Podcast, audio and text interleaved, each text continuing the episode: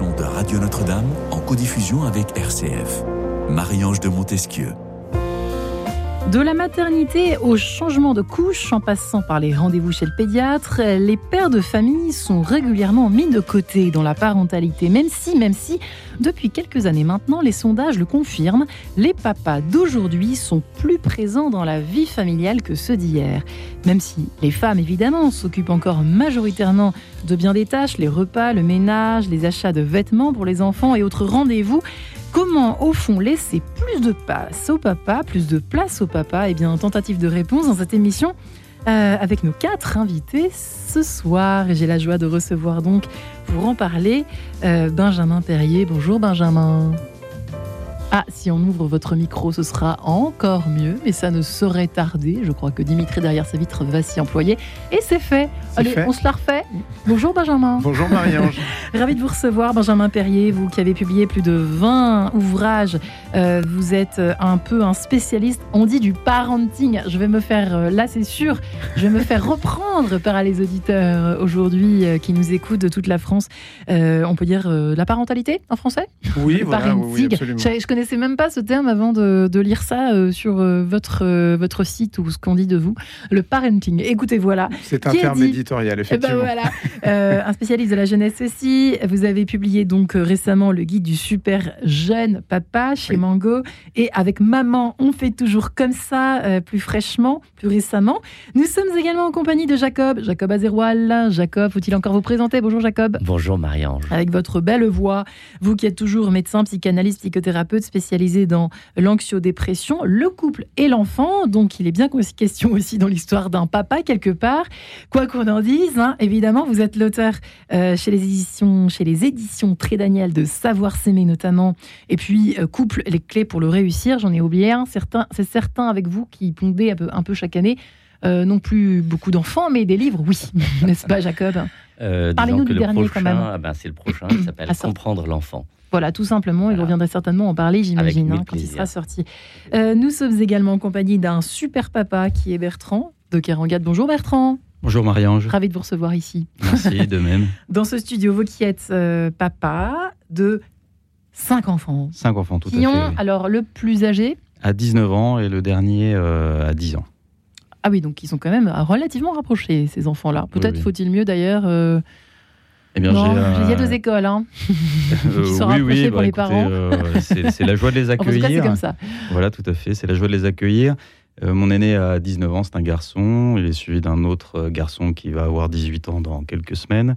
Et j'ai des, des jumeaux, des faux jumeaux, euh, qui vont avoir 16 ans, et puis le dernier qui a, qui a 10 ans, qui vient de faire sa rentrée en sixième. Eh bien, on lui souhaite euh, une bonne sixième, une bonne entrée dans, euh, pas la vie des adultes encore, mais en tout cas euh, la vie dans le collège, qui est quand même une grande étape, effectivement. Et le père Nicolas Jalin, que j'aurais dû vous présenter en premier, pardon père. Oh, ça se fait pas Bonjour ça. Marie-Ange. En tout cas, ravi de vous recevoir, vous aussi. Euh, en ce temps de rentrée dans lequel nous sommes encore, on peut bien le dire. Euh, père Nicolas Jalin, qui est tout simplement curé de Notre-Dame de l'Arche d'Alliance dans euh, le 15e arrondissement de Paris, pour nos auditeurs qui nous écoutent de toute la France. Nous voyageons aussi, même dans Paris parfois. Et vous en avez beaucoup des fidèles paroissiens qui sont papa, père de famille, parfois un peu décontenancés par cette tâche quand arrive le premier enfant. Alors, C'est drôle, je vous pose la question à vous qui n'avez pas d'enfant à proprement parler, évidemment, euh, père de euh, père de j'allais dire, euh, père Nicolas Jaminck. Mais quand même, euh, qu'est-ce que aujourd'hui dans les, les, les propos qui remontent à vos oreilles, dans les confessions, dans les, les confidences que vous font les papas, c'est c'est pas simple aujourd'hui. C'est à l'impression que c'est à la fois plus facile et moins facile qu'avant d'être papa. En tout cas, c'est pas euh, une tâche facile en soi et qui est innée. Bah, en soi, euh, là, je suis avec des, des, des gens beaucoup plus compétents que moi. Euh, moi, en fait, je m'attache beaucoup à les accompagner, en fait, pour que la foi les éclaire sur ce chemin. Jésus nous a révélé que Dieu était Père, c'est spécifique à la vie chrétienne. Et, euh, et euh, alors en les accompagnant, donc avec les PD des pères de famille, euh, avec l'accompagnement personnel, Ouais. on a inventé plein de choses. Il y a les messes du matin avant d'aller lever les enfants. Il y a des tas de choses. Ce qui est passionnant, c'est, de mon point de vue en tout cas, de la même manière que si moi je suis père, vous m'avez appelé père, c'est parce que dans un certain une dimension de la vie de l'Église, Ouais. je représente la paternité de Dieu. Eux le font d'une autre manière. Et pas moins. Mais chacun dans le corps de l'Église à sa place. Et, et ensuite, c'est la vie chrétienne, c'est comment accueillir. Tu as parlé, Bertrand, d'accueil des enfants, ils arrivent comme ça. Comment est-ce que j'accueille l'enfant dans toutes ses dimensions, avec toutes les problématiques qu'il va y avoir quand ils vont grandir, avancer? Comment est-ce que je suis visage du Père, de l'amour du Père là-dedans? Et Dieu sait que ça ne s'improvise pas. Première question, j'ai envie de vous la poser, Bertrand. Je la poserai à tout le monde, mhm. évidemment, ici présent euh, sur ce plateau. Euh, on, le, on, est papa ou on le devient? Ah, vaste question. Euh, bah, les deux. Hein. les deux, vrai? parce que je suis homme. Et donc, je, je, nais homme. Et forcément, j'ai une certaine paternité qui va s'exercer, indépendamment de, ma vocation, ou en tout cas le, le sens de la vie que, je veux, que je veux mener. et puis après, bien évidemment que quand on est père de famille, euh, le rôle de papa, bah, il, se, il se construit. Euh, il se... Vous avez eu du mal au premier, avec le premier enfant, l'arrivée du premier enfant ou pas? Très sincèrement Bien, être témoin du jour. On était un petit peu euh, décontenancé, on va dire, parce que d'une vie à deux, bah, on passe à trois. C'est brutal pour tout le monde, ça. Oui, oui, voilà, mais je, je dirais que finalement, ça s'est fait aussi tout à fait naturellement. chacun euh, prend sa place. Euh, quand le, bébé arrive, je, je pense que c'est d'abord euh, le temps de la maman, même si le papa est là, bien sûr, parce que la maman a besoin d'un soutien proche. Euh, voilà, je, dirais que le, voilà, les premiers temps, c'est surtout le, temps de, la maman. Et ça n'a pas l'air si simple. Et d'ailleurs, c'est très intéressant parce que vous, dans votre, dans votre livre Benjamin Perrier, enfin dans l'un de vos, de vos ouvrages, vos nombreux ouvrages sur l'histoire de, la paternité, il y a plein de choses sur avant. C'est ça qui est très étonnant. Et on sent que ça se prépare parce que là, aujourd'hui, le thème, c'est comment laisser de plus de place au papa une fois que voilà que bébé arrive euh, le premier, et puis les autres. Euh.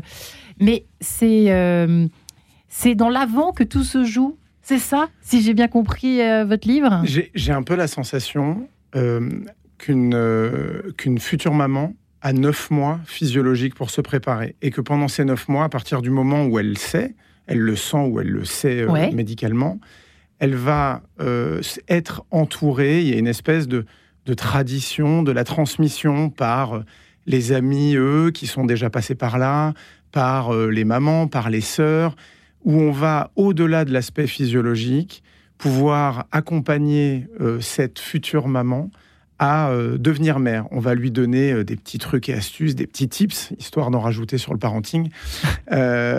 comment dire et, donc de pouvoir un peu parfois briser l'image d'Épinal et puis parfois préparer, enfin se préparer soi. J'ai un peu la sensation qu'une femme a neuf mois pour devenir maman. Et à l'inverse, on n'a pas alors, euh, j'ai en tout cas, c'est euh, un sentiment euh, pas que personnel, hein, mais on n'a pas cette tradition-là de transmission chez les hommes. C'est-à-dire que nous, en tant qu'hommes, on a un peu, pas que, évidemment, chacun aussi a son parcours personnel, familial, amical, mais on devient papa au moment du premier cri. Ah. moi, j'ai ce sentiment extrêmement, enfin, cette sensation extrêmement personnelle. Peut-être que d'autres papas la partagent je suis incapable aujourd'hui, dans un documentaire ou une fiction, d'entendre un premier cri de nouveau-né. Ça me transperce et ça me ramène à, la naissance de mon premier enfant. C'est douloureux, ça vous transperce? Pas, Non, c'est euh, chargé d'émotions. Euh, c'est quelque quelque chose d'émotionnellement extrêmement fort. Ce que je cherche à dire par là, c'est que j'ai eu, en tout cas de manière très personnelle et individuelle, et c'est euh, la base de mes recherches et de mon travail en tant qu'auteur, de m'efforcer un petit peu de transmettre euh, des, des, des, des, comment dire, des, trucs, des astuces, de baliser le terrain au futur papa. Euh, c'est qu'on nous, on n'est pas préparé à ça. On, ça nous tombe dessus un petit peu. Euh, voilà, il arrive, on nous, on nous le tend dans les bras. Alors après, chacun a, comment dire, une, une, suite d'accouchements qui est différente. Il y a des accouchements à problème, des accouchements qui se font facilement à la maison ou pas, etc. Mais en tout cas, il arrive, et puis voilà, c'est là, hmm. et on rentre à la maison, et je rejoins. Euh, et on fait quoi? Bernard sur ce truc, euh, euh, comment dire, Bertrand, pardon. Bertrand, oui. Je suis très nul avec les prénoms. Hein, ah bah on est deux alors. Voilà. J'ai pas de fiche. Moi je me souviens des conversations et des visages, mais parfois pas trop des noms, pardon, voilà. chers auditeurs. Et, je, suis complètement d'accord avec ce sentiment que vous avez eu sur le côté d'être décontenancé. J'ai encore l'image très très forte du, du, du, du couffin de ma femme, moi, le couffin. Qui était vide et puis maintenant qui est plein, quoi. Voilà, c'est ça. On a tout préparé, on a fait la chambre, euh, on a tout bossé en amont, on s'en est parlé, puis voilà, là c'est là. Et c'est le premier, pour, pour être dans une belle image d'Épinal, c'est le premier jour du reste de notre vie. voilà. Jacob Azeroual, vous vous souvenez aussi? Alors, moi, ce que je voudrais d'abord, c'est remercier Radio Notre-Dame et Marie-Ange et Jessica. Et RCF. et, RCF maintenant, RCF, absolument.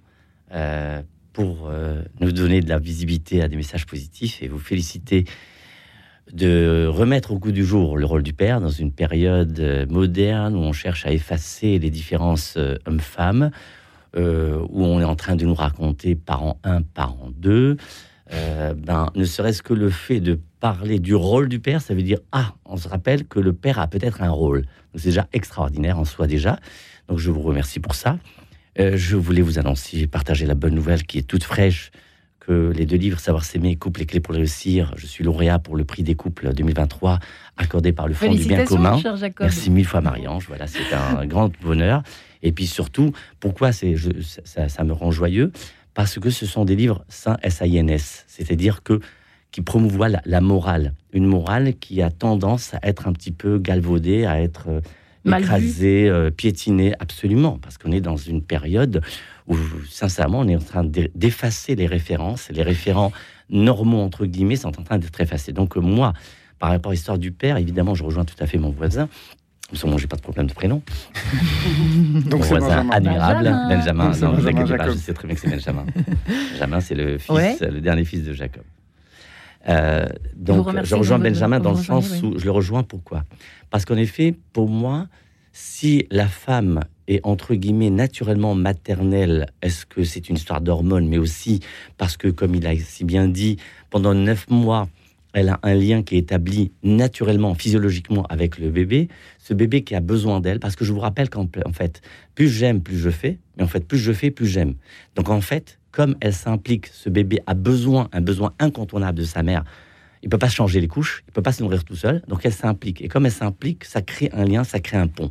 Hmm. Ce que l'homme n'a pas, et en plus de, de façon naturelle. Absolument, et mais même pire que ça, les hommes, je suis désolé, j'en suis un, et je peux vous dire, nous sommes de nature égoïste. On est égoïste. Ce n'est hmm. que par la vie qu'on apprend à s'intéresser à quelqu'un d'autre que nous-mêmes. Et donc, au fur et à mesure, on va s'impliquer et on va développer une sorte de sentiment d'altérité pour entrer dans la pensée de l'autre. Que ce soit donc la première expérience, c'est avec notre euh, compagne, et ensuite avec nos enfants, d'apprendre à se mettre de côté pour s'intéresser à, quelqu'un d'autre que moi-même. Maintenant, ce processus où l'homme aujourd'hui, il n'y a pas beaucoup de choses positives dans la modernité, mais il y a ça. L'homme est beaucoup plus impliqué. Pourquoi? Pour deux choses. D'abord, un, c'est un souhait personnel. L'homme a exprimé ce souhait d'être plus impliqué, mm. parce que pendant des années, pour ne pas dire des millénaires, il a toujours été marginalisé. C'est-à-dire, on a la mère avec ses enfants et on a le père qui est complètement de côté, de l'autre rive.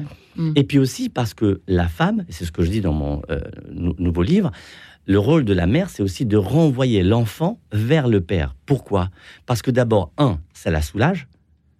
Et deux, et surtout, ça permet au père de construire une relation avec l'enfant. Hmm. Et pourquoi c'est important aussi que la mère soit soulagée? Parce qu'une mère qui est fatiguée, elle n'a pas de patience. Et même, pardonnez-moi, sur le plan intime, ça j'en parle dans le livre Couple et clés pour réussir, que quand un, homme, alors j'aime pas le mot aider, parce que un homme n'aide pas sa femme, il participe. Hmm. Et quand il hmm. participe, ça la soulage. Et donc, même euh, dans la relation, elle s'en trouve euh, euh, bonifiée, et notamment sur le plan hein. intime, euh, voilà, c'est mieux. Pourquoi? Parce qu'une femme qui est épuisée, eh ben, n'a pas de patience, et puis pour le reste aussi. C'est pas terrible. pour Donc tout le monde y trouve son compte, et c'est intéressant. D'où l'intérêt. Merci infiniment pour cette introduction euh, fort psychologique. Euh, Merci pour mettre les choses à leur place en ce début d'émission. cher Jacob Azeroual, Bertrand de Kerangat, j'ai oublié de préciser une chose. D'où l'intérêt du pèlerinage de Cotignac, des pères de famille dont vous faites partie. Puisque j'ai quand même oublié de dire, préciser à nos auditeurs qui nous écoutent que c'est aussi euh, dans ce cadre-là que vous êtes là ce soir. Oui, tout à fait. Oui, oui. Euh, j'ai participé à une dizaine de pèlerinages à Cotignac. Et puis j'ai été pendant six ans euh, le coordinateur. Donc j'avais la responsabilité de donner le, de choisir le thème avec les, mamans d'ailleurs qu'on partage. Puis d'autres pèlerinages des, pères de famille, il y en a une soixantaine en France dans l'année qui, qui représentent 10 à 15 000 pères à peu près qui marchent. Et les deux tiers reprennent le thème de Cotignac, euh, qu'on choisit donc en janvier avec, euh, avec les mamans. Et pour moi, c'est un point euh, très important de, ma masculinité, c'est de, l'exercer aussi au travers de la rencontre, de la rencontre fraternelle et puis surtout une dimension spirituelle. C'est-à-dire que au travers des échanges qu'on a, et il y a évidemment le pèlerinage des pères de famille, mais il y a d'autres choses que Nicolas disait tout à l'heure, euh, comme les hommes adorateurs ou, d'autres moments forts spirituels, où je pense qu'à partir du moment où le, père, le papa, est centré autour de sa vie de foi, eh bien, il y a plusieurs choses qui en découlent et je l'ai expérimenté. Tout d'abord, au niveau paroissial, je dirais qu'il y a une communauté forte qui se crée. Euh, vraiment fraternel, il n'y a, pas de, masque, euh, etc. Et ça, c'est très beau, parce que du coup, on est en vérité. Et c'est pour ça qu'on marche à Cotignac, euh, pour être en vérité les uns avec les autres.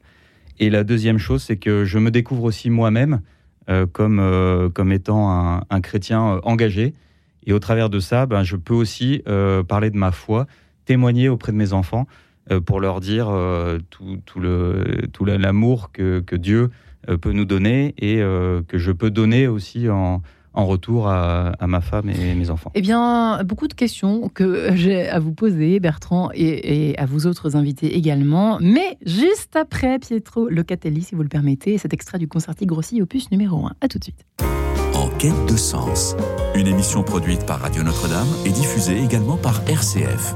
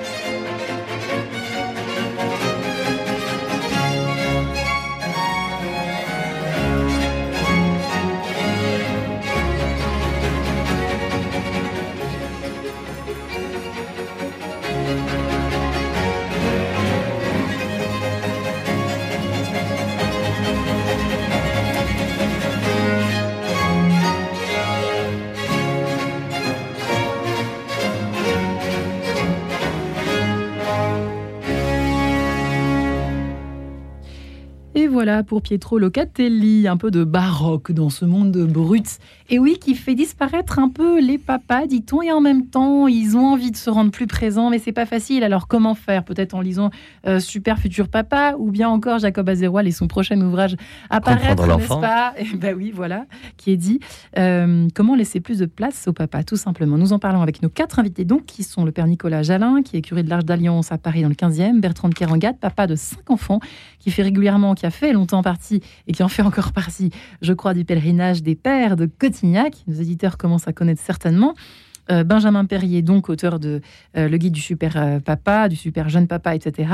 et puis avec maman, on fait toujours comme ça, évidemment, à mentionner qui vient de paraître. Et enfin, donc, Jacob Azeroual, euh, qui est médecin, psychanalyste, psychothérapeute, qui est spécialiste du couple et de l'enfant, euh, et qui a publié de nombreux ouvrages, on peut le repréciser quand même, Savoir s'aimer, Couple, les clés pour euh, le réussir. Mais c'est vrai que ça paraît un peu vieux maintenant avec tout ce, qui, tout ce que vous sortez chaque année, comme beaucoup d'auteurs, évidemment, qui viennent ici. C'est rassurant aussi. Euh, maintenant que Bertrand a répondu à cette question euh, euh, autour de, ce qui se joue au pèlerinage, par exemple, des pères de famille, hein, de Cotignac-Bertrand, j'ai peut-être envie de rebondir. vous avez dit être vrai. Ça, permet notamment d'être vrai. Il y a un problème d'être vrai, être soi-même quand on n'est papa pour commencer aujourd'hui ou pas. Pas forcément votre parcours à vous, mais ce que vous avez entendu depuis dix ans à ce pèlerinage, notamment les confidences qui vous ont fait des autres papas. Bah, Je dirais que, le, en fait, dans, la, dans la vie euh, professionnelle euh, que tout le monde connaît, euh, on joue quelque part un rôle parce que, avec nos différentes fonctions, notre métier, etc. mais par contre, au pèlerinage, en tout cas moi dans mon chapitre, on commence par une, un, tour de, un tour de table, on va dire, avant de se mettre en marche vers, vers 5 heures du matin, au, au petit lever du jour. Et puis on dit pourquoi on veut marcher. Et c'est là où je dis qu'on est vrai parce que on peut pas se débiner. Ou alors celui qui se débine, il a toute la journée euh, pour, euh, pour se laisser aller. Et puis l'atmosphère bienveillante qui règne permet justement à chacun de, de, pouvoir dire profondément pourquoi il marche, mais quelles sont ses joies, évidemment, déposées au cœur de Saint Joseph, et quelles sont ses peines, et puis quelles, quelles, intentions il veut porter et pour lesquelles on, on, va, on va prier pour lui. Mmh. Donc voilà, c'est pour ça que je dis que on, marche en, vérité, en, euh, sans masque. Mais ça a l'air du coup d'être euh, une question aujourd'hui, de la difficulté d'être vrai. Père, ça vous parle ça quand quand je quand j'évoque cette question de l'authenticité, d'être soi dans le couple, dans le ça va plaire à Jacob cette question ainsi que certainement à notre ami. On a fait une émission sur ça, sur est-ce qu'on doit tout dire dans le couple. Mais là, au niveau du papa, euh, si ça, vous voyez ce que je veux dire, père Je vois très bien. Moi, ce que j'ai, j'abonde dans le sens de Bertrand, puisque j'ai fait plusieurs années le pèlerinage de Cotignac avec des papa de ma paroisse, et puis après avec d'autres paroisses euh, plutôt vers Montligeon. Et euh, ce qui m'a toujours frappé dans ce pèlerinage, c'est ce besoin qui s'exprime. En fait, honnêtement, je peux dire que moi, dans mon expérience, c'est le seul lieu euh, dans toute ma vie, et pourtant j'en ai vu un petit peu quand même, où je vois des hommes qui sont capables de se livrer sur des choses profondes et de d'ouvrir tout d'un coup quelque chose qui est extrêmement intime et qu'on a du mal à, à gérer très clairement. Et, euh, et c'est possible grâce à une très grande confidentialité et le cheminement qui nous met tous au même niveau. Hmm. Voilà. Parce que les femmes font peur, les, les, mamans font peur au papa? Est-ce qu'on peut rester ah d'accord. Non, non, mais je, je reviens demander à Benjamin ce qu'il en pense. C'est difficulté à être vrai, oui, pardonnez-moi, j'ai tendance à aller un peu vite. Si les, les mamans font peur au papa Non, ça c'est la question d'après, parce que Jacob euh, me gronde. Mais en revanche, d'être vrai, c'est vrai que autant vous demander, est-ce que c'est normal de, cette impression? J'ai l'impression, moi, que des hommes ressentent ça, en fait. Hein, la, difficulté à, assumer euh, tout ce qui va avec le rôle de père? Dire, bah euh, oui, de dire toujours, de, de, rien pouvoir oser dire sur la, la façon d'éduquer les enfants. On revient sur l'effet d'effacement, l'impression d'effacement, de, disparition de la parole du père, qui autrefois était, alors au contraire, très prépondérante. En revanche, aujourd'hui, on sent que c'est complètement le contraire, qu'elle a disparu, qu'on veut pas l'écouter, qu'il s'écrase euh, dans un coin. Euh, il se cache sous la moquette, quoi. Euh, on a un peu cette impression là. Je suis désolé. Hein, je mais, donne mon impression. Mais c'est important. C'est important les impressions. je pense que chaque expérience est propre à chacun. effectivement, peut-être que euh, le rôle du père d'il y a 50 ans était peut-être plus facile à percevoir euh, parce qu'il était peut-être plus normé, plus institutionnalisé. Euh, peut-être qu'aujourd'hui, on brise les codes depuis, mais alors ça fait pas non plus 2-3 ans, ça fait 10, 15, 20 ans qu'on brise les codes, qu'on, euh, que, comment dire, euh, ben, la femme, euh, le, rôle de la femme au sein de la famille est beaucoup plus mouvant. Elle, a changé. Elle, travaille aussi. Elle, travaille depuis l'après-guerre. Enfin voilà, les, les, 30 glorieuses ont, ont amené ce progrès-là pour, pour les femmes et ont bousculé un peu un ordre établi. Depuis maintenant 30 ans, on parle, les sociologues ont pris la main pour évoquer quelque chose qui est depuis très à la mode aujourd'hui, euh, on parle de la charge mentale. Ouais, Alors, j'ai pas de problème avec la charge mentale, j'ai juste un problème avec la nomenclature. Je m'explique. Quand on commence à parler de cette charge mentale dans les années 80, on l'évoque comme la charge mentale domestique ou ménagère. D'accord. Et pour moi, c'est important, euh, ce petit mot en plus. Parce que quand, euh, notamment, l'illustratrice et blogueuse Emma, en 2017, fait une belle BD sur la, sur la charge mentale. Hmm. Il y a eu beaucoup de réactions négatives de la part des hommes. Comment ça? Mais oui, nous aussi, euh, on a une charge, etc. On fait des choses. Et puis, on a aussi notre bagage. Ce qui n'est pas faux. Parce que fondamentalement, homme ou femme, papa, maman, euh, célibataire ou pas, on a tous une charge mentale à proprement parler. Je veux dire, euh, notre rapport avec nos enfants, notre rapport avec nos parents, nos amis, nos collègues, notre travail, notre chemin de vie, quel qu'il soit, c'est, ça peut, selon la, le, moment de notre vie, être une charge. En revanche, parler de charge mentale domestique, c'est mettre le doigt sur le fait que depuis que euh, l'homme et la femme ont, dans la vie que, que l'on connaît tous socialement, une espèce de forme d'égalité ou au moins tend à l'avoir. Je parle du droit des femmes, du droit à travailler autant que les hommes, d'être payés pareil, etc. Ce que je trouve fondamentalement extrêmement normal et je trouve que c'est un progrès de, de société. Eh bien, il n'en reste pas moins que la femme aujourd'hui prend beaucoup plus cette fameuse charge mentale des, du quotidien, c'est-à-dire euh, des vaccins des enfants, des rendez-vous scolaires, des fournitures, des vêtements qui sont trop petits. Ça s'est prouvé, hein. j'ai tous les sondages là. oui, oui, l'INSEE a fait un travail remarquable là-dessus euh, qui, qui, est relayé depuis. Euh, il faut savoir que depuis les années 80, l'homme, dans les années 80, pour avoir un chiffre parlant, en 86, on estimait à 15 minutes le temps passé pour un homme avec ses enfants. Euh, et ce temps a augmenté drastiquement, puisque, euh, attendez, puisque je ne veux pas te dire de bêtises, euh, non, pardon, il était de 9 minutes en 1995. Et il est maintenant à 15. Et maintenant, il est à 19 minutes. Waouh C'est incroyable, sauf qu'il faut le mettre en corrélation avec le temps passé pour la femme, avec l'enfant. Il est de 55 minutes. Et eh oui. Par jour, on parle par jour, on ne parle pas par semaine ou par mois. Hein, il a considérablement baissé. C'était le thème d'une émission précédente. Voilà. La semaine dernière. Et effectivement. Donc en fait, il y a un. Alors pardon pour le, néologisme anglais, il y a un gap énorme entre le, ce que fait l'homme factuellement. on ne parle pas individuellement, je ne mm. parle pas pour vous. Je parle en termes de chiffres et de données. Intéressant. Euh, moi, moi tout, tout, tout, mon travail, c'est de m'efforcer euh, de, de, de, de, prendre les questionnements qu'on a tous en tant que père et d'aller chercher un petit peu aussi de chiffres et pas de m'atteler à mon chemin personnel qui fondamentalement a de l'intérêt pour moi, mais euh, dans mes livres ne l'a pas. Vous voyez, le sondage qui peut répondre avant d'entendre Jacob qui ronge son frein, les... Les, Qu'est-ce qui définit Alors, c'est un sondage qui date d'il y a deux ans. Qu'est-ce qui définit le mieux les papas d'aujourd'hui? Papa présent, 42,4% des répondants euh, répondent ceci. Le papa est plus présent. En deuxième position, le papa est plus papa poule. Et en troisième, papa clown. Et alors, le papa autoritaire, 8,5%. Donc, c'est drôle parce qu'effectivement, ça corrobore, ça répond un petit peu, enfin, ça complète un peu ce que vous venez de dire, Mais, mais, c'est. Pardon, Jacob, je vais vous laisser la parole. Euh, mais, mais c'est intéressant de parler d'autorité. De, Effectivement, je pense que le rôle du papa autoritaire en tant que tel n'existe plus tant qu'avant. Est-ce que c'est bien Est-ce que c'est pas bien? Factuellement, moi déjà, je suis beaucoup moins bien placé que Jacob qui va prendre la parole dans quelques instants pour en parler. Ceci étant, est-ce qu'il faut lutter contre l'air du temps ou est-ce qu'il faut se dire qu'aujourd'hui une femme peut être, une maman peut être figure d'autorité à la maison et que ça n'est pas grave et qu'il faut juste, en tant que parent, s'accorder ensemble euh, pour que ça se passe au mieux pour l'enfant? Jacob à vous. Alors, euh, c'est vraiment dommage hein. parce que le, problème, c'est qu'il y a vraiment trop, trop, trop de choses. Ça, mais bien, alors on va essayer de reprendre un petit peu. Euh, déjà, si je rebondis sur euh, Benjamin qui parle de, charge mentale. Alors, moi, c'est, j'ai fait d'ailleurs récemment une conférence qui s'appelait les, les, clés du bonheur. Et dans les clés du bonheur, c'est d'apprendre à économiser de l'énergie. Pour économiser de l'énergie, il y a l'organisation, donc au niveau vraiment le programme, mais aussi et surtout l'esprit de ce que je suis en train de faire. Hmm. C'est-à-dire, est-ce que je facture tout ce que je fais?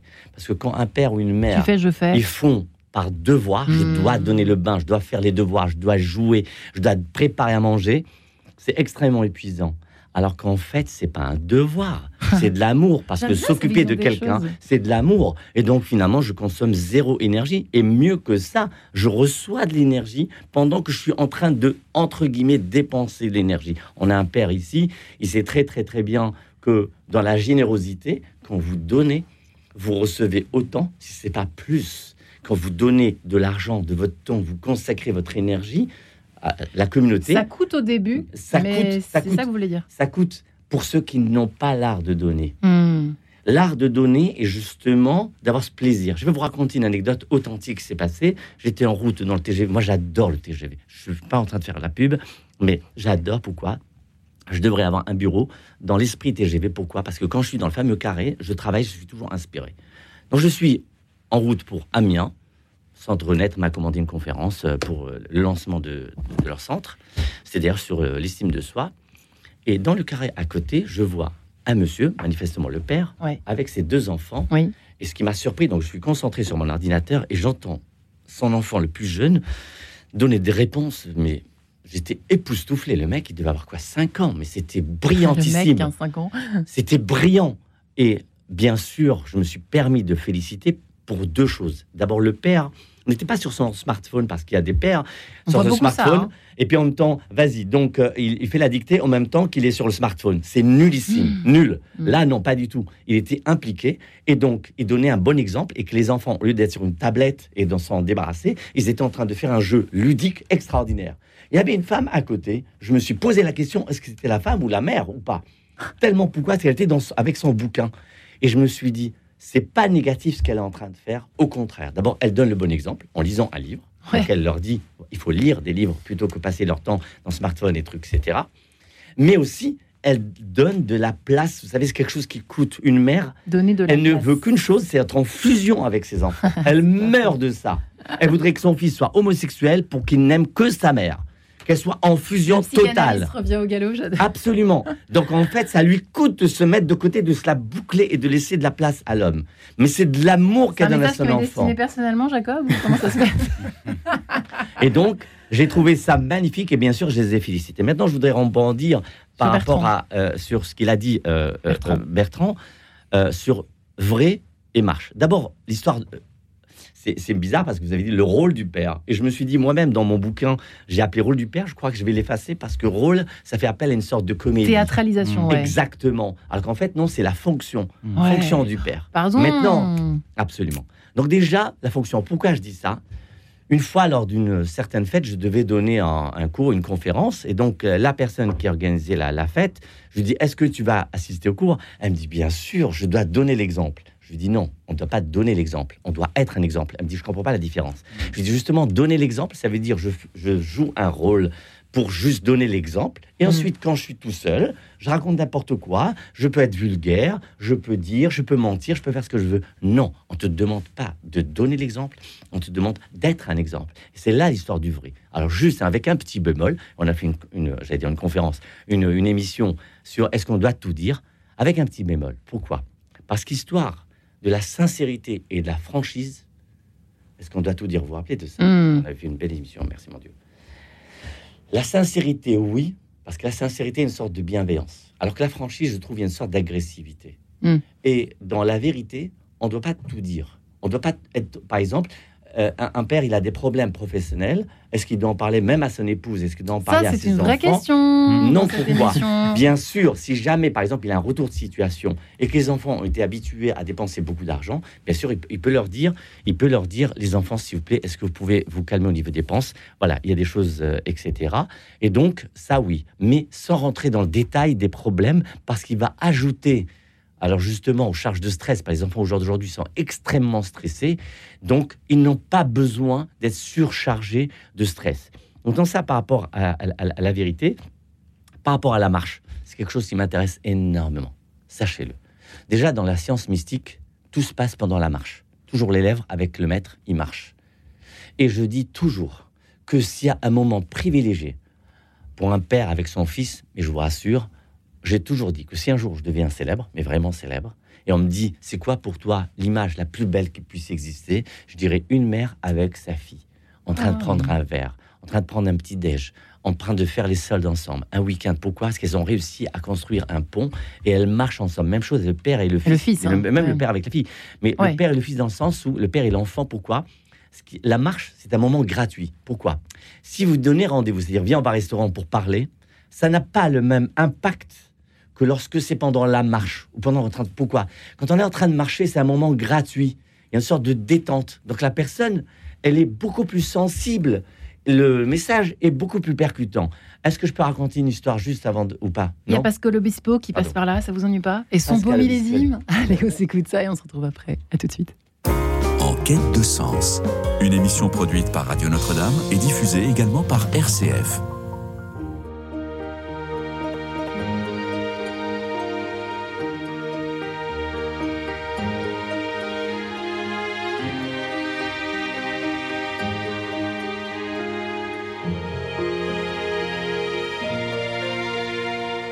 Coteaux en pente, les vallons amoureux, un rayon de soleil. Est passé sur nous deux. J'attendais de ce ciel. Qu'il me fasse juste un signe. Je vois mon château du cœur des vignes. Tu es mon millésime, ma plus belle année. Pour ce bonheur en prime que tu m'as donné, je suis à jamais ta terre. C'est ça, être père.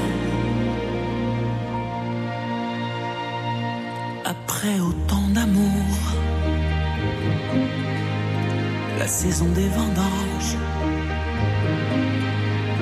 on récolte le fruit, le meilleur des mélanges. Mm. La bouche est ronde et pleine, et le nez si discret. Quel prénom allait-on? Bien pouvoir te donner. Tu es mon millésime, ma plus belle année, pour ce bonheur en prime que tu m'as donné. Je suis à jamais ta terre, c'est ça, être père.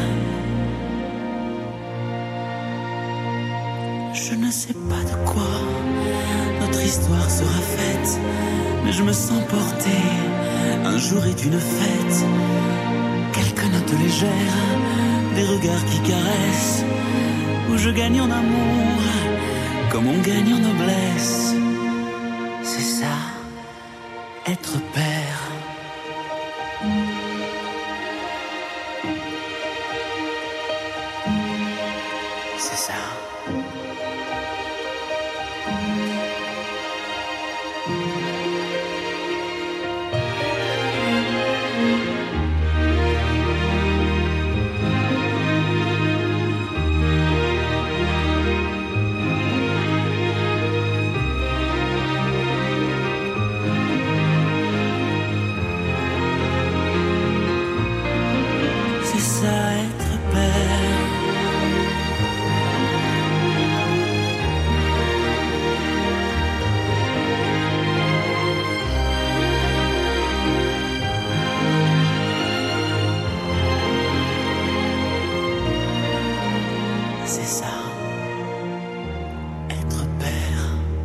Voilà pour ce magnifique millésime. Merci Pascal Obispo, et puis merci Pascal Chen François Dieudonné pour cette touche musicale quotidienne, je vous le rappelle. Comment laisser plus de place au papa?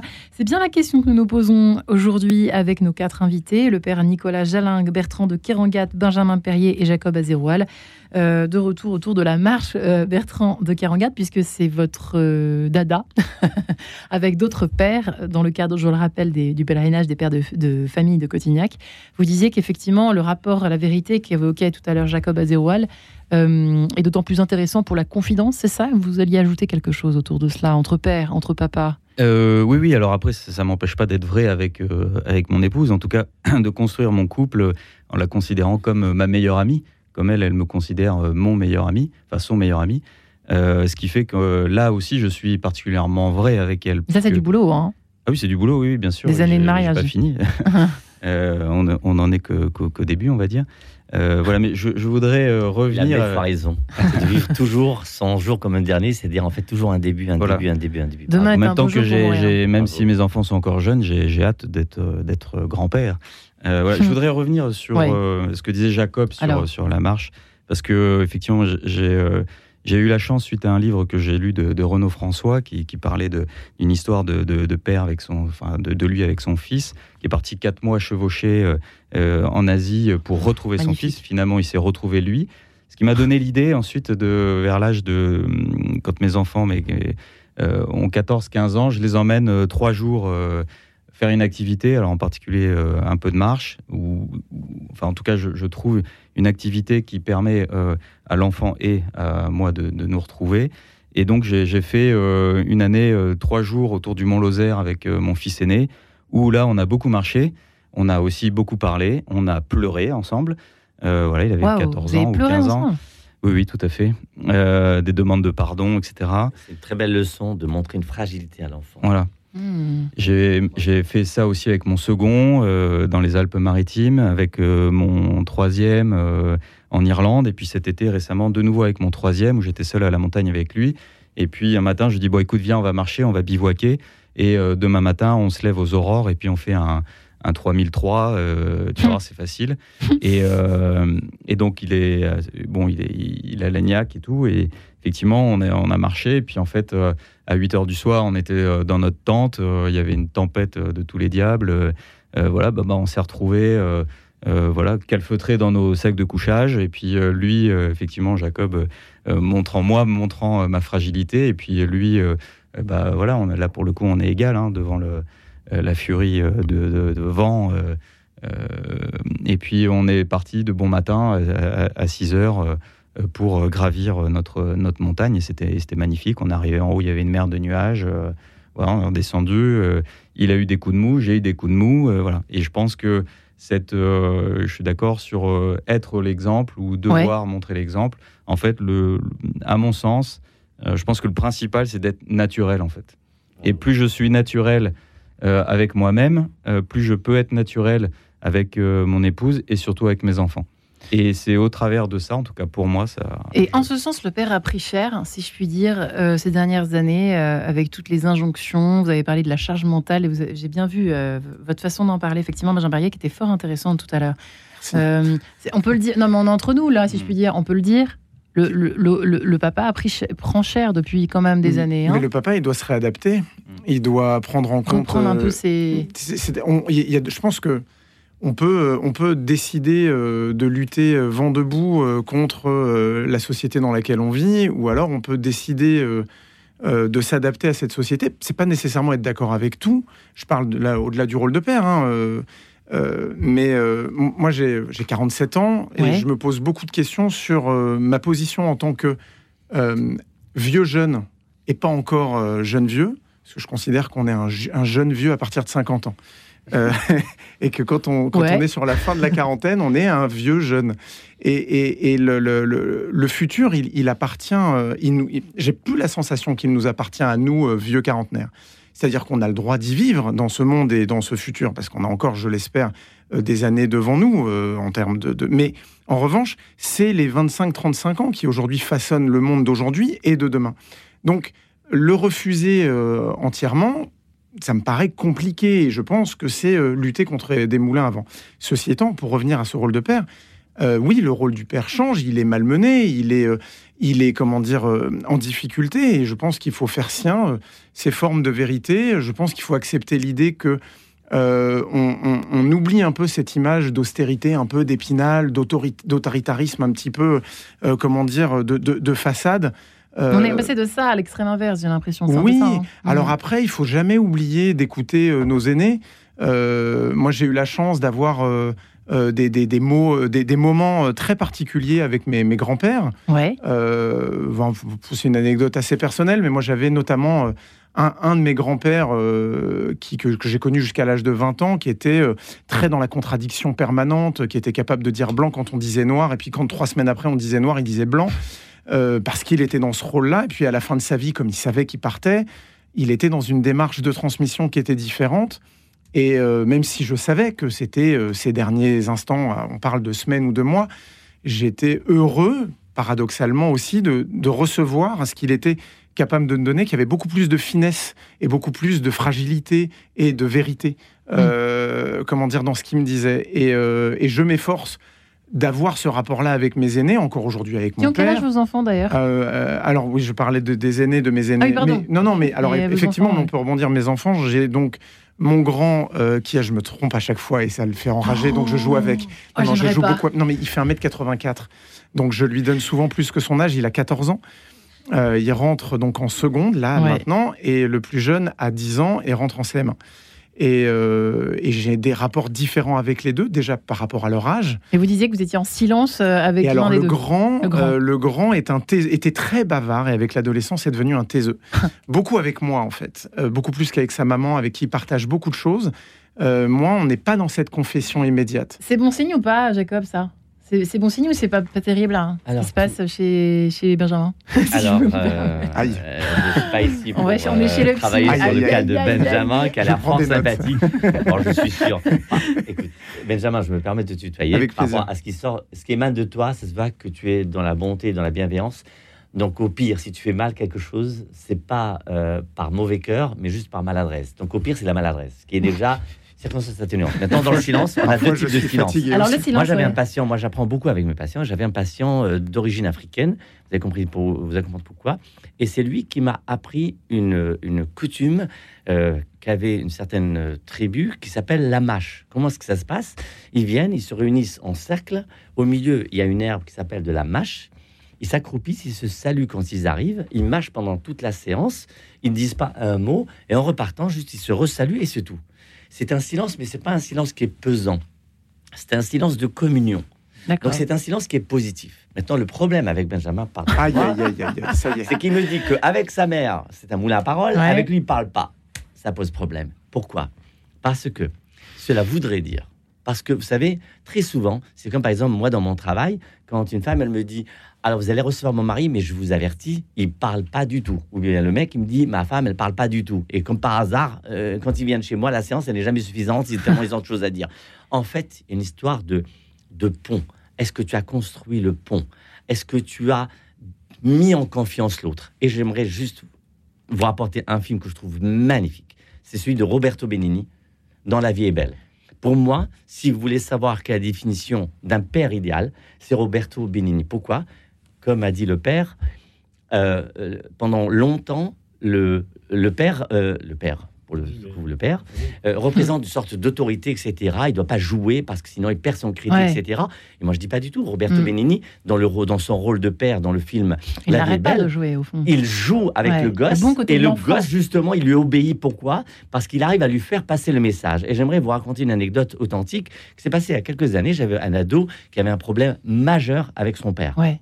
Donc j'ai dû demander au père de me consulter j'essaie d'expliquer au père l'im- l'importance d'un lien avec l'enfant mais j'arrive pas à le cause à un moment, ben, je lui dis, ben, je vais jouer mon joker. Je lui dis, monsieur, excusez-moi de vous dire, vous savez, je suis juif marocain et moi, j'adore le bœuf bourguignon. Et le bœuf bourguignon, s'il n'y a pas la sauce, je peux pas le manger. Alors le mec, il se dit, je suis venu en province pour qu'il me raconte un bœuf bourguignon. Je lui dis, monsieur, je vous explique. Vous êtes d'accord avec moi que l'important du plat, c'est la viande? Mm. La sauce, elle est accessoire. Mm. Mais sans la sauce, si je prends pas le pain, je le trempe pas dans la sauce, je peux pas manger la viande. Je lui dis la même chose. Si vous parlez que de choses sérieuses avec votre fils, ça passe pas. Mm. C'est pour lui dire uniquement protège-toi en cas de truc là, les devoirs, fais attention, etc. Ça passe pas. Si tu ne parles que de morale, ça ne passe pas. Il faut la sauce. Parle-lui le de foot, parle-lui de, de, de musique, parle-lui de choses qui sont la sauce. La sauce, ça a l'air in- inutile, mais c'est ce que j'appelle l'utile de l'inutile. Un Et- pont, ça ne sert à rien. Ça va faire réfléchir joli, notre ami Benjamin. Mais en fait, un pont de. une- si l'autre ne me parle pas, je dois me poser la question est-ce que je l'ai trahi? Est-ce que j'ai rapporté à sa mère quelque chose qui m'a Ou bien tout simplement, est-ce que je l'ai pas mis suffisamment en confiance? Je dois l'inviter sans le forcer à parler, mais l'inviter à parler. Voilà. Et moi, juste un truc, et j'arrête de, de parler, pardonnez-moi. Donc, du coup, moi, je parle. C'est l'histoire du parfum. Il y a quelques années, je suis tombé sur un article qui m'a vraiment, entre guillemets, hérissé les rares cheveux que j'ai encore sur la tête, qui est sur le parfum. Il dit 70-75% du budget parfum, il part dans la communication. C'est uniquement dans la fiole, Ah la oui, pour- communication donc et dans la revenir boîte. sur les ponts, en fait, l'importance du pont. C'est ça que vous êtes Absolument. en train de nous raconter. Et en fait, maximum 25% part dans la fabrication de parfum en comme dans lui-même. tout. hein, Donc euh, j'ai dit, ouais. ça veut dire que le parfum que on peut s'en passer, regarde combien je fais attention à la mise en forme, Ouais. mais à plus forte raison quand je dois dire je t'aime à mon fils ou à ma femme ou quand je dois faire passer un message de morale, de vie à la communauté. Moi, mes livres, je travaille énormément la forme et la fluidité du langage. Pourquoi? Parce que je dois Et séduire. qu'il parle beaucoup, ce Jacob, mais Oui. on aime bien l'entendre quand même. Merci Alors, père, merci à vous vous. parliez de l'enfance, du côté enfantin, du bon usage du côté enfantin, au fond, peut-être aussi euh, à employer, du père avec ses fils, avec son enfant, avec ses filles, avec ses enfants. Père euh, Justement, là-dessus, c'est peut-être intéressant. Vous- C'est vous qui aviez évoqué ça tout à l'heure, le côté euh, un peu gosse éternel hein, du Mhm. papa. père Jalin. Je fais, un- je fais un parallèle. euh, dans l'église, euh, souvent, il arrive qu'on entende qu'on tape un peu sur nos évêques, parce que le patron, on tape toujours dessus. Il faut jamais oublier que l'évêque, en fait, c'était un prêtre. Donc, quand les prêtres tapent sur leur évêque, il faut toujours leur rappeler qu'en fait, ils étaient prêtres Mhm. avant. De la même manière, le papa, il a été enfant. Ouais. Et il reste, euh, il reste enfant. Ouais. Euh, et ça, c'est dans toutes nos vies d'hommes, hein, euh, qu'on soit père ou pas. Enfin, moi, je ne le suis pas comme physiquement, en tout cas. Il y a cette part, part de l'enfant qui doit s'exprimer, qui doit trouver sa place. Moi, je le regarde tout de suite, puisque je suis là ici en tant que, Mhm. que prêtre catholique. Je trouve intéressant, et je vais rebondir aussi sur ce qu'a souligné Benjamin. Tout à l'heure. D'abord, le Dieu chrétien est révélé comme père, et c'est un père vulnérable. Un des soucis qu'on peut avoir aujourd'hui, c'est de le comprendre comme une projection de l'idée qu'on a de la paternité. Donc euh, moi, j'imagine que la paternité, c'est ça, et je dis donc Dieu est père comme ça. Mm. C'est pas du tout ça. Quand Jésus révèle que Dieu est un père pour les hommes, en fait, il le révèle avec l'évangile, et donc c'est la capacité d'adaptation. Tu parlais d'adaptation au, au monde tel qu'il est, Ouais. euh, voilà, et moi je crois beaucoup à ça. Euh, Ouais. En fait, c'est pas parce que le modèle paternel de, social change Ouais. Que, au contraire, et je voudrais ça le dire au papa, euh, en fait, vous avez une vocation, vous soyez chrétien ou non, vous avez une véritable vocation euh, d'arriver à montrer le visage de Dieu, le visage de Dieu comme Père, mais c'est à vous, à chacun de l'inventer. Et il y a, alors il y, il y a des codes communs parce qu'on est tous dans la même société, mais il y a quelque chose de profond dans la relation personnelle que vous avez avec vos enfants, avec votre épouse, qui s'exprime, qui exprime quelque chose de Dieu, et ça, en fait, c'est irremplaçable et c'est vraiment un trésor. Euh, comme il reste très peu de temps, malheureusement, euh, Bertrand, à moins que vous ayez une réaction urgente à apporter à ce qui a été dit, j'aurais bien aimé venir par vous demander, euh, euh, chez vous, est-ce que vous avez, vous, vous avez des problèmes avec justement, euh, alors on sait que ça va de mieux en mieux avec votre femme, côté communication, mais le côté euh, faire le ménage, les tâches ménagères, etc., c'est un problème par exemple ou pas? Ah non, Vous en c'est- parlez? C'est fluide pas un sujet en fait. C'est c'est un non-sujet? Ah oui, c'est un non-sujet, oui. Bah, chacun prend sa part et puis, puis voilà. Enfin, ça dépend des, des, des- des moments. euh, voilà, si elle est fatiguée ou si moi je suis fatigué, mais non, c'est pas le linge. C'est pas un sujet Non, c'est pas un sujet. Euh, c'est pas un sujet non plus, euh, en général, euh, cher Benjamin, Oh, on s'en ces parle beaucoup, mais, euh, mais on prend sa part. J'aime j'aime beaucoup. cette- prendre enfin, sa part. C'est très important, je trouve. Le fait de prendre sa part et pas d'aider. Aider, ça sous-entend qu'il y a une responsabilité, notamment euh, au niveau de de l'autre. Euh, alors que prendre sa part, c'est être deux euh, Eh bien, à, à y aller ensemble. Je crois que ce sera le mot de la fin, cher ami. Merci beaucoup, invité papa que vous fûtes, que vous êtes, Merci, euh, tous les quatre, puisque le père aussi, le père Jalin Clé à, sa façon. Merci, père Nicolas Jalin, Bertrand Kerangat, Benjamin Paillet, Jacob Azéroual. Merci infiniment, messieurs, pour cette Merci, belle Marianne. émission. En tout cas, Merci j'espère. Marianne.